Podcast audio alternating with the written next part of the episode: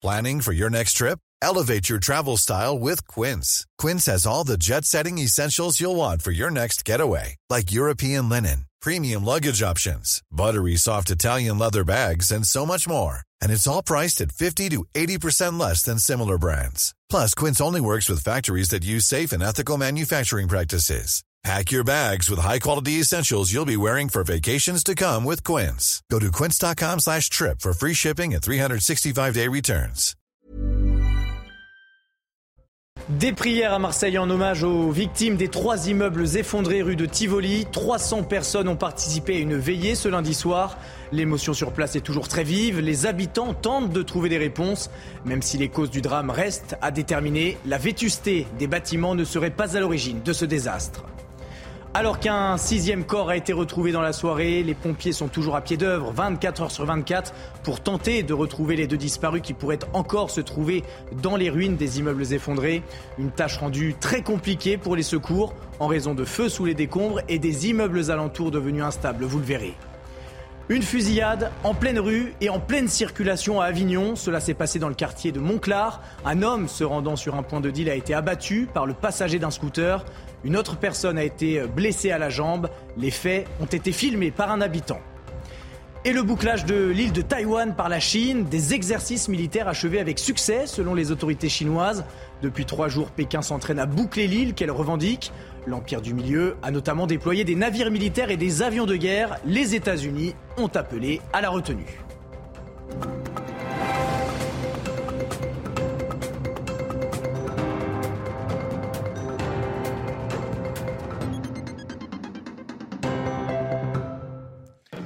Bonsoir à tous, je suis très heureux de vous retrouver pour votre édition de la nuit. Un sixième corps a été retrouvé dans les décombres des immeubles effondrés rue de Tivoli dans la nuit de samedi à dimanche à Marseille. Au total, 5 blessés sont à déplorer, 33 personnes ont été secourues, 200 autres évacuées. Le point sur les dernières informations avec Sarah Fenzari et Célia Barotte. À Marseille, pour retrouver des survivants, chaque minute compte. Ce lundi, un sixième corps a été découvert par les pompiers et une personne qui était présumée disparue dans un immeuble voisin du 17 rue de Tivoli s'est manifestée auprès de ses proches selon le parquet. L'espoir demeure toujours. C'est pierre par pierre que nous continuons ce travail, que nous le continuerons toute la journée. Il reste de l'espoir et tant qu'il reste de l'espoir, nous ne nous arrêterons pas. Tant qu'il reste de l'espoir pour retrouver des survivants, ne nous arrêterons pas et les pompiers marseillais ne s'arrêteront pas. Ce dimanche, un immeuble du 5e arrondissement de Marseille s'est effondré, entraînant dans sa chute une partie des immeubles adjacents, le 15 et le 19. Au total, 33 bâtiments et plus de 200 personnes ont été évacuées. Si la ville a fait face à de nombreuses catastrophes dues à l'insalubrité ces dernières années, cet immeuble, proche d'un quartier connu pour ses cafés et restaurants, ne présentait aucune inquiétude. Pour le moment, et malgré les efforts, l'incendie n'est toujours pas maîtrisé. Nous avons toujours des fumées, nous avons toujours des matières en combustion euh, au, sous les gravats. Une centaine de pompiers est toujours sur place pour tenter de sauver les personnes présumées disparues. Et dans ce quartier du centre de Marseille, l'émotion est toujours très intense. Beaucoup connaissaient les habitants de ces trois immeubles détruits. Près de 300 personnes se sont rassemblées lors d'une veillée ce lundi soir en l'église Saint-Michel. Des prières pour rendre hommage aux victimes. Reportage de Célia Barotte et Loïc Tontat. Après le drame, l'heure des hommages à Marseille. Et c'est en l'église Saint-Michel, dans le 5e arrondissement, situé non loin de la rue de Tivoli, que cette cérémonie s'est déroulée. Pour de nombreux Marseillais, il était important de se réunir en mémoire des victimes de cet effroyable effondrement. Oui, ça m'a fait beaucoup de peine, là, les gens. C'est toute une famille presque qui était là-bas. Même si j'habite plus loin dans la rue, je suis moins impacté que forcément ceux qui sont dans le périmètre, mais malgré tout, c'est ça marque. Dans l'église, très émus, tous se souviennent du bruit assourdissant qu'ils ont entendu au moment de l'explosion. On a vu un nuage de poussière en, en l'air, puisqu'on était sur un plateau, on voyait vraiment bien quoi, le, le, au niveau des toits. Et euh, ensuite, ça a été un silence de mort, quoi. plus ou moins. Ça, par rapport au gros boom, ça a été incroyable. Quoi. Cette veillée de prière aura également permis aux Marseillais de vivre un moment de communion pour surmonter cette catastrophe. Et sur place, rue de Tivoli, les secours restent évidemment mobilisés. Plus d'une centaine de marins-pompiers sont à pied d'œuvre, 24 heures sur 24, pour tenter de retrouver les deux disparus qui pourraient encore se trouver sous les gravats. Une tâche rendue compliquée par des incendies sous les décombres. Ils provoquent de la chaleur et des fumées qui ralentissent la progression des chiens renifleurs au, au milieu des ruines. Thibaut Marcheteau et Loïc Tontat sont nos envoyés spéciaux. Ce lundi était encore une journée éprouvante pour les nombreux marins-pompiers engagés à la recherche des victimes et des éventuels rescapés dans les débris de l'immeuble de 4 étages du 17 rue Tivoli. Tous les moyens sont engagés, l'a rappelé le maire de Marseille, Benoît Payan, et le ministre délégué au logement, Olivier Klein, avec des caméras thermiques, des sondes, mais également des équipes cynophiles. Plusieurs immeubles aux alentours ont également été euh, évacués pour ne prendre aucun risque d'un nouvel effondrement. Les secouristes évoluent encore dans un cadre très compliqué, ce qui rend les fouilles très lentes, mais l'espoir perdure dans l'attente d'un miracle et de sauver des rescapés. En Haute-Savoie, un sixième corps a été extrait de l'avalanche meurtrière qui a dévalé un glacier du massif du Mont Blanc dimanche matin. Les secours ont mis un terme à leur recherche ce lundi après que toutes les personnes recherchées aient été retrouvées. Il s'agit d'un des bilans les plus meurtriers de ces 20 dernières années. L'avalanche a surpris trois groupes de skieurs, chacun encadré par un ou deux guides de haute montagne. Deux d'entre eux d'ailleurs sont décédés. Le risque de couler de neige était pourtant modéré. Aucune alerte n'avait été émise par Météo France. Kylian Salé. Au contamine Montjoie, l'heure est à la tristesse et au recueillement. Dans le village, tout le monde connaissait Clément, l'un des deux guides emportés par l'avalanche. Clément était, dameur comme son papa à la société d'équipement et il était guide, euh, un guide assez expérimenté, très apprécié de ses clients parce qu'il savait parler de sa montagne, il avait des tas d'anecdotes. Dimanche matin, trois groupes de skieurs s'engagent dans la traversée des Dômes du Miage, un classique de la randonnée dans le massif du Mont Blanc. Avant de partir, les encadrants prennent toutes les précautions.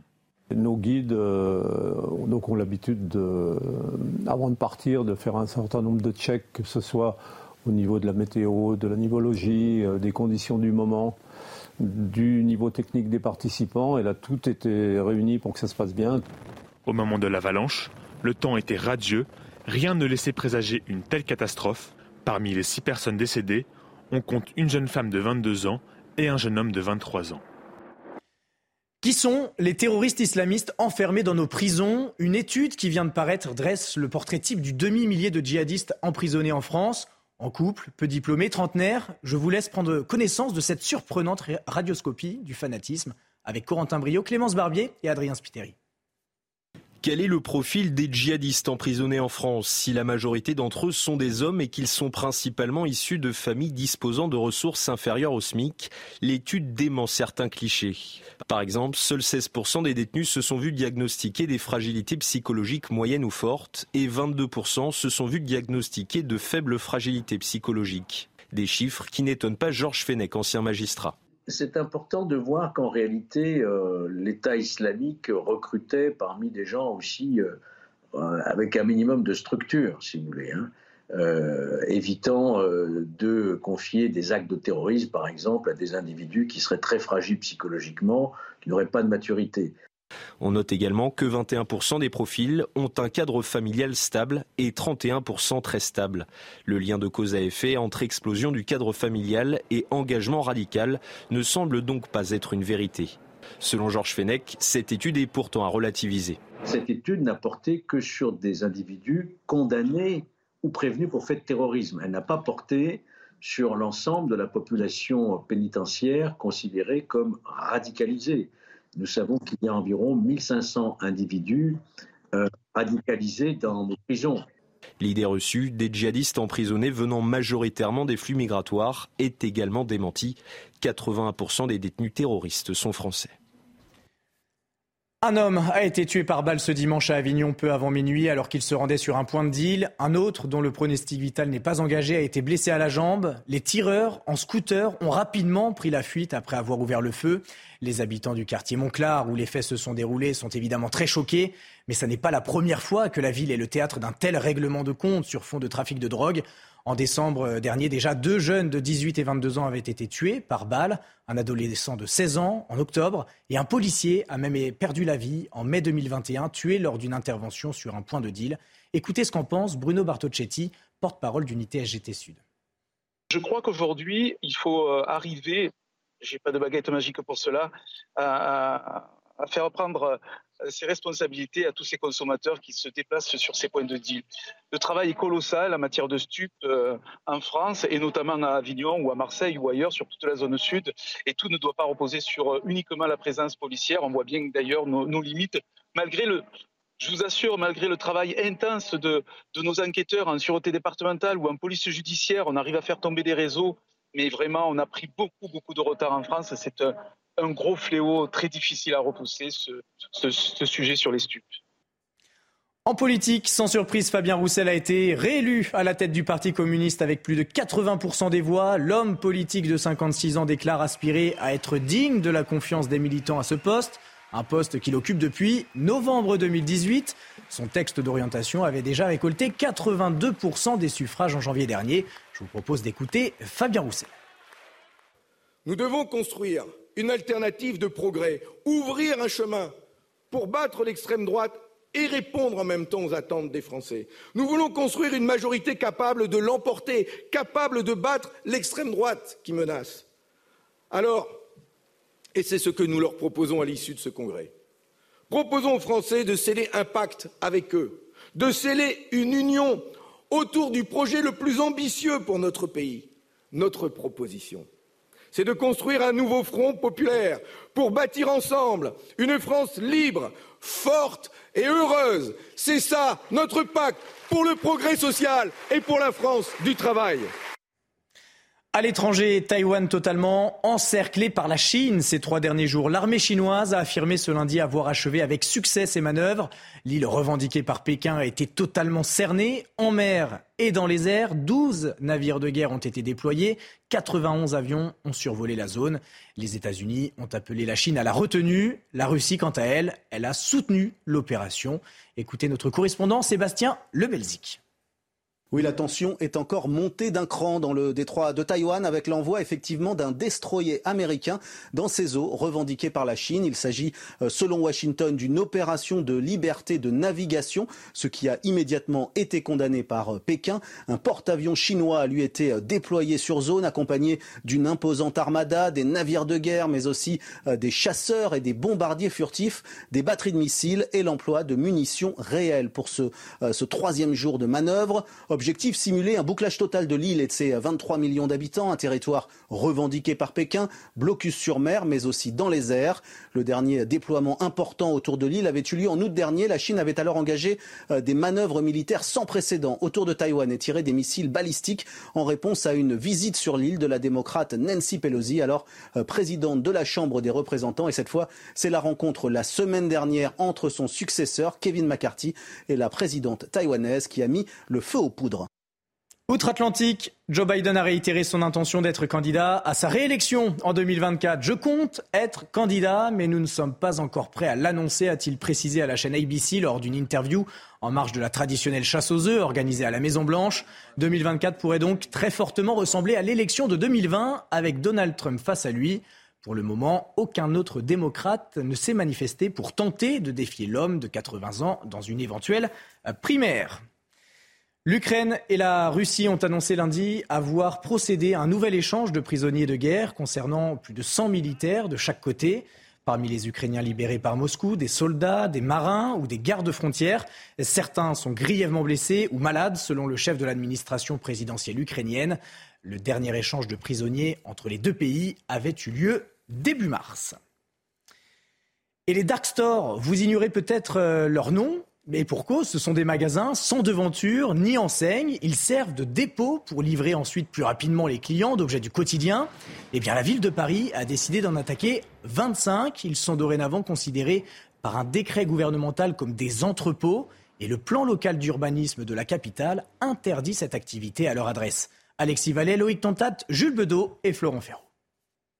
Les dark stores, une activité économique souterraine critiqué pour ses nuisances. Moi j'habite juste au-dessus et ça fait du bruit H24, que ce soit les, scooters qui passent euh, tout le temps. Ils fument devant les magasins, ils jettent des choses devant les, meubles. On voudrait à la place avoir euh, un commerce qui soit convivial. À Paris, la municipalité fait la chasse à ses locaux où sont stockés des produits du quotidien livrés en quelques minutes après avoir été commandés sur Internet. Les dark stores à Paris, c'est fini. 25 procédures d'amende sont relancées contre ces entrepôts fantômes qui se sont installés illégalement.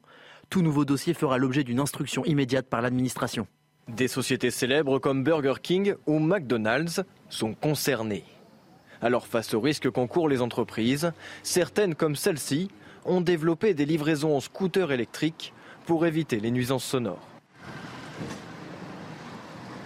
Au total, environ 80 dark stores sont implantés dans la capitale. L'avocat pénaliste Hervé Temim est décédé ce lundi, âgé de 65 ans. Il était spécialisé dans le droit pénal et dans le droit des affaires, connu pour avoir défendu par exemple Bernard Tapie, Roman Polanski ou encore Gérard Depardieu. Toute la profession lui a rendu hommage, à commencer par Éric Dupont-Moretti, l'actuel garde des Sceaux et ancien avocat, a tweeté Le barreau est orphelin, Hervé Temim vient de nous quitter, il était un immense avocat. La présidente de l'Assemblée nationale et ancienne avocate, elle aussi, Yael Braun-Pivet, salue la mémoire du pénaliste le plus agile, le plus habile, le plus brillant. Fin de citation. Hervé Temim était sur notre plateau en octobre 2020. Il répondait aux questions de Laurence Ferrari. Il parlait de son métier avec passion. Écoutez. C'est un métier que j'ai rêvé de faire quand j'étais gosse. C'est un métier envahissant que, je trouve. Euh, comment vous dire C'est fou, tellement c'est puissant, tellement ça vous envahit, tellement c'est compliqué, tellement c'est un exercice d'humilité à chaque fois. Et puis. Euh, et puis franchement, c'est un peu un métier de maso parce que quand on gagne, euh, si on s'attribue le succès, on est vraiment le dernier des imbéciles. Et quand on perd, si on pense qu'on est étranger à l'échec, on est le dernier des imbéciles. Tout de suite, votre journal des sports sur CNews. Et on ouvre ce journal des sports avec du football féminin. Deuxième test ce, mardi pour l'équipe de France féminine version Hervé Renard. C'est aussi la dernière chance pour le nouveau coach de voir ses joueuses en action avant la liste pour la Coupe du Monde. On écoute notre envoyé spécial sur place, Ludovic de Rouen. Les joueuses de l'équipe de France se sont entraînées euh, une dernière fois avant cette rencontre. Entraînement à 17h. Les images d'Ikram Chikesh dans ce stade Marie-Marvin à la veille de ce France-Canada. Les 27 joueuses sont aptes à disputer euh, cette euh, rencontre. 27 car il y a une petite dernière qui est arrivée cette semaine. C'est l'ex-joueuse du Paris Saint-Germain, Jade Le Guili, qui évolue au poste de défenseur désormais au club de la Real Sociedad. Les trois gardiennes sous la houlette de Gilles Fouache et puis les 24 joueuses de champ sous la houlette d'Hervé Renard évidemment ses trois adjoints, euh, David Ducci, Laurent Bonadei et Eric Blaïc. Toujours beaucoup de jeux de ballon lors des entraînements d'Hervé Renard. Et puis on prépare, on est déjà la tête tournée vers l'Australie. On sait que c'est un match très important, cette rencontre face au, au Canada. Donc on devrait se rapprocher d'une équipe type. Il va encore voir une ou deux joueuses, mais en gros les joueuses qui ont terminé la rencontre contre la Colombie devraient débuter cette rencontre face au Canada. Les Canadiennes championnes olympiques. On sait que parmi les grandes absentes aussi euh, de ce rassemblement, il y a Kadidia Toudiani qui est blessée à l'épaule. Elle s'est fait opérer, mais elle a partagé un repas hier avec euh, l'équipe de France. Amandine Henry était à Clermont-Ferrand suite à l'invitation d'Hervé Renard. Et puis il y a une joueuse qui sera présente demain dans ce stade. Il n'a pas révélé l'identité, euh, Hervé Renard en conférence de presse, mais on peut imaginer que Marie-Antoinette Catoto sera dans les tribunes. Demain, on sait que le staff de l'équipe de France est en contact régulier avec le médecin du Paris Saint-Germain pour tout faire, tout mettre en œuvre pour que que l'attaquante du Paris Saint-Germain soit prête pour les grands débuts de l'équipe de France à la Coupe du Monde en Australie. Et justement, Hervé Renard, il a lancé un appel. Ce lundi, il souhaiterait avoir plus de monde dans les tribunes au stade Marie-Marvin. On l'écoute. J'ai entendu dire qu'il y aurait entre 12 000 et 15 000 et que le stade fait 25 000. Bah moi, je ne suis pas satisfait. On n'a pas réussi notre, notre progression. Il faudrait que les gens viennent euh, un peu plus nombreux. On a besoin d'eux. Donc c'est important de remplir au maximum un, stade, surtout un beau stade comme ça. Donc euh, s'il y en a qui n'ont rien à faire demain soir, ça serait bien qu'ils viennent au stade. Merci. C'est noté, on y sera. En tennis, la préparation sur la terre battue a débuté sur le circuit ATP avec Roland Garros en tête. Novak Djokovic est à Monte Carlo avec de grandes ambitions. Deux fois vainqueur sur le Rocher en 2013 et 2015, le Serbe compte s'imposer huit ans après sa dernière victoire en principauté. On l'écoute. Euh, évidemment, une euh, opportunité ici à Monaco encore de, faire bien. Les dernières deux, trois éditions de Monaco pour moi sont passées pas, trop bon, mais je suis, euh, je suis content, je suis heureuse de, de, retourner ici, de, de jouer dans le, dans le club que je, connais bien, le Grand Chelem, j'ai gagné déjà une.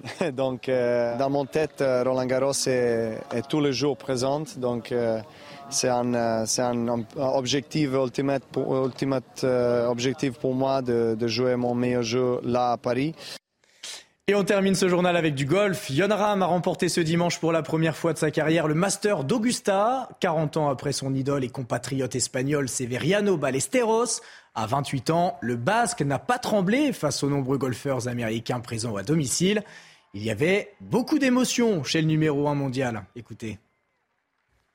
Hard to, hard to put it into words. Uh, obviously, we all dream of things like this as players you try to visualize what it's going to be like and, and what it's going to feel like. And uh, when I hit that third shot on the green, and I could tell it was it was close by the crowd's reaction, uh, just the wave of emotion of so many things just overtook me. Uh, never thought I was going to cry by winning a golf tournament, but I got very close on on that 18th hole. Um, and a lot of it because of, of what it means to me and, and to Spanish. Restez bien avec nous sur CNews. Dans un instant, nous retournerons à Marseille où l'émotion est toujours très vive après l'effondrement de trois immeubles. Les secours continuent leur recherche. Ils tentent de retrouver encore deux personnes portées disparues. Mais la tâche est plus compliquée que prévu. Des incendies couvent sous les décombres et les immeubles alentours menacent de s'effondrer. A tout de suite sur CNews. Retrouvez tous nos programmes et plus sur cnews.fr.